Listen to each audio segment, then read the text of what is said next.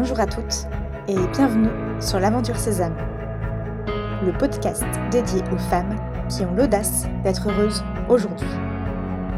Je suis Marie-Liesse et chaque semaine, je vous livre des réflexions et des outils pour construire la vie qui vous ressemble. Que vous soyez célibataire ou en couple, si vous avez ce désir, alors vous êtes au bon endroit.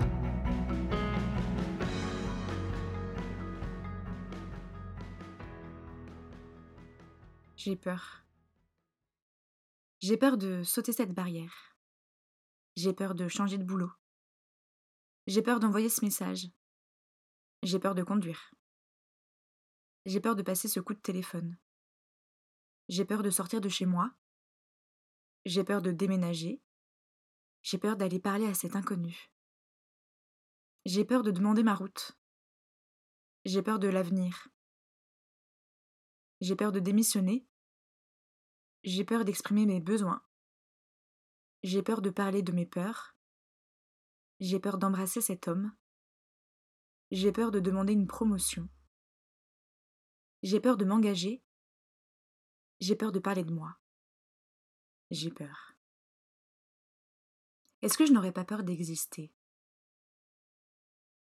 Des peurs, nous en avons tous un certain nombre. Et trop souvent, ces peurs nous freinent nous empêche de mettre un pied devant l'autre. Alors nous contournons ces peurs et nous trouvons une autre solution pour ne pas affronter celle-ci. Et puis on se dit Ouf, j'ai dépassé ma peur. Quelque temps plus tard, cette peur revient.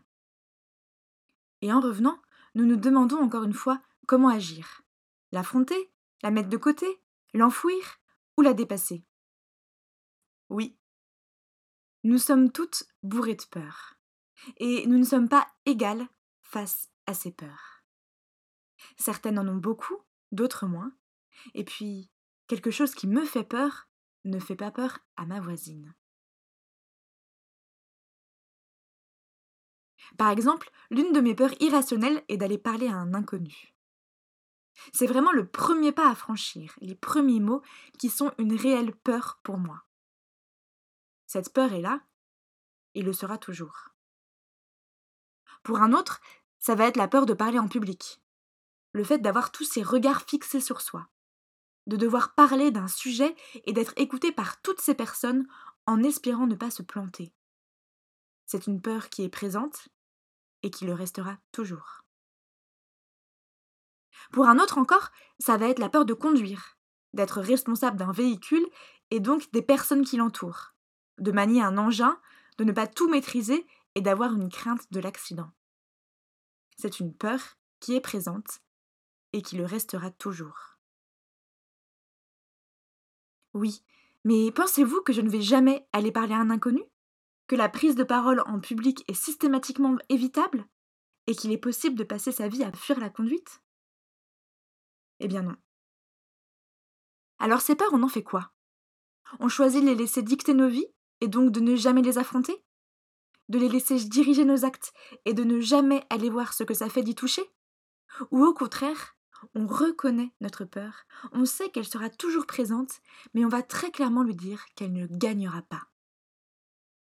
Car en allant affronter nos peurs, nous leur montrons qu'elles ne dirigent pas nos vies, qu'elles ne sont pas les maîtres de nos vies. J'ai l'exemple d'un ami qui a cette peur très concrète de parler en public. Mais en même temps, il adore ça, parce que dès qu'il affronte cette peur, il se sent vivant. Il connaît sa peur et il accepte cette peur. Mais il ne la laisse absolument pas gagner, au contraire. Aussi, il a choisi de faire du théâtre, d'apprendre par cœur un texte et de le jouer, le mettre en scène devant une salle comble. Et ça fait maintenant plusieurs années qu'il le fait, car lorsqu'il est sur scène, il se sent tellement bien, tellement fier, tellement entier qu'il y retourne. Pourtant, avant chaque représentation, il est paralysé par ses peurs. Il est pâle, a mal au cœur, il est malade de sa peur. Mais systématiquement, il choisit d'aller la regarder bien en face et de lui dire Tu ne dicteras pas ma vie. Il a tellement raison, tellement tout compris nos peurs n'ont pas le droit de diriger nos vies. Alors pourquoi ces peurs? La peur est présente dans cette partie immergée de l'iceberg, c'est-à-dire dans notre inconscient. Et c'est dans notre inconscient que nous imaginons un modèle de vie idéal. Donc, c'est ici que nous tentons de mettre en place des stratégies pour ne pas souffrir et ne pas être faibles. C'est ici aussi que nous nous fermons à de très nombreuses possibilités, et notamment celle de vivre un amour véritable. Car dès que nous ressentons quelque chose de désagréable, quelque chose de pesant, de gênant, même quasiment du dégoût, alors nous cherchons un remède.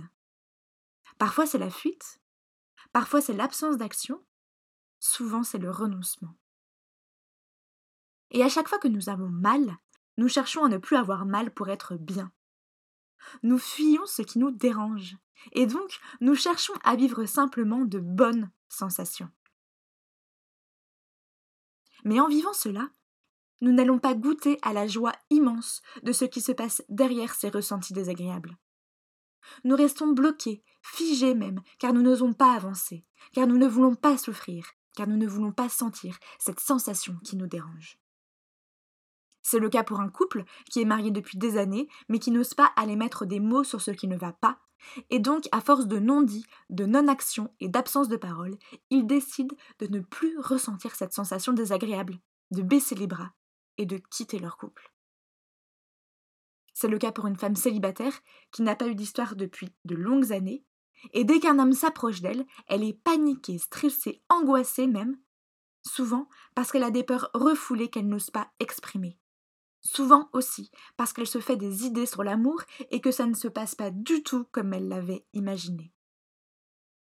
Souvent aussi parce que cette sensation désagréable n'est pas normale selon elle et qu'elle cherche seulement à vivre une sensation agréable. Vos peurs cachent souvent quelque chose que vous avez très envie de vivre. Mais pour le vivre, il faut aller voir. Et donc, même si vous ressentez du stress, de l'angoisse, de l'appréhension, du doute, des questionnements, même si vous avez le cœur qui bat à mille à l'heure, les mains moites, une voix qui tremble, eh bien ne réfléchissez plus et allez toucher à ces peurs. Il y a quelques semaines, j'avais un coup de fil très important à passer. Un appel engageant pour moi, mais qui me mettait dans le doute, dans le questionnement, dans l'appréhension et donc dans la peur. Ça faisait des jours que j'y pensais, que je n'étais pas bien, que je reculais l'échéance. Et que je répétais en boucle mon discours pour être certaine de ne pas me planter. Car j'avais très envie de me confronter à cette discussion, de mettre des mots sur quelque chose d'important pour moi, de parler avec mes tripes. Alors, même si ça m'a paralysée, j'ai affronté cette peur. Même si ça m'a mis dans un état très désagréable, je suis allée toucher à cette peur et j'ai osé. Oser, c'est ça la vie. C'est ça notre défi. Et même si la conclusion de cet appel téléphonique n'a pas été celle que j'espérais, eh bien, je peux vous assurer qu'en raccrochant, je me suis sentie vivante. J'ai senti une immense fierté, un profond soulagement et une très grande sérénité. Alors concrètement, on les affronte ces peurs? Aujourd'hui, j'ai envie de vous amener à prendre conscience de vos peurs pour les dépasser. Demandez-vous, quelles sont mes peurs? Qu'est-ce qui fait que dans ma vie, je n'ose pas poser tel acte ou porter telle parole? Qu'est-ce qui me paralyse? Observez dans votre quotidien ces peurs et notez-les. Et quand vous aurez pris conscience de celles-ci, lorsque vous les aurez notées et ressenties, alors pourquoi ne pas aller voir ce qui se cache derrière ces peurs? Vous avez peur d'aller parler à un inconnu? Allez parler à un inconnu. Vous avez peur de parler de vos sentiments? Allez parler de vos sentiments. Vous avez peur de dire vos besoins? Allez exprimer vos besoins. Vous avez peur de conduire? Allez conduire régulièrement. Et si ça vous semble une montagne, n'oubliez pas de mettre en place la politique des petits pas que nous retrouvons dans l'épisode numéro 4. Oui. Après la peur vient la joie. Donc allez vous frotter à vos peurs, allez les dépasser, allez les ressentir dans vos tripes pour comprendre que c'est en les touchant et en les dépassant que vous serez pleinement vivante et pleinement vous-même. C'est bon? Vous décidez d'exister? Pour suivre l'aventure Sésame, rendez-vous sur le site www.aventure-sésame.fr. Si vous aimez ce podcast, n'hésitez pas à en parler autour de vous et à le partager sur les réseaux sociaux. Belle semaine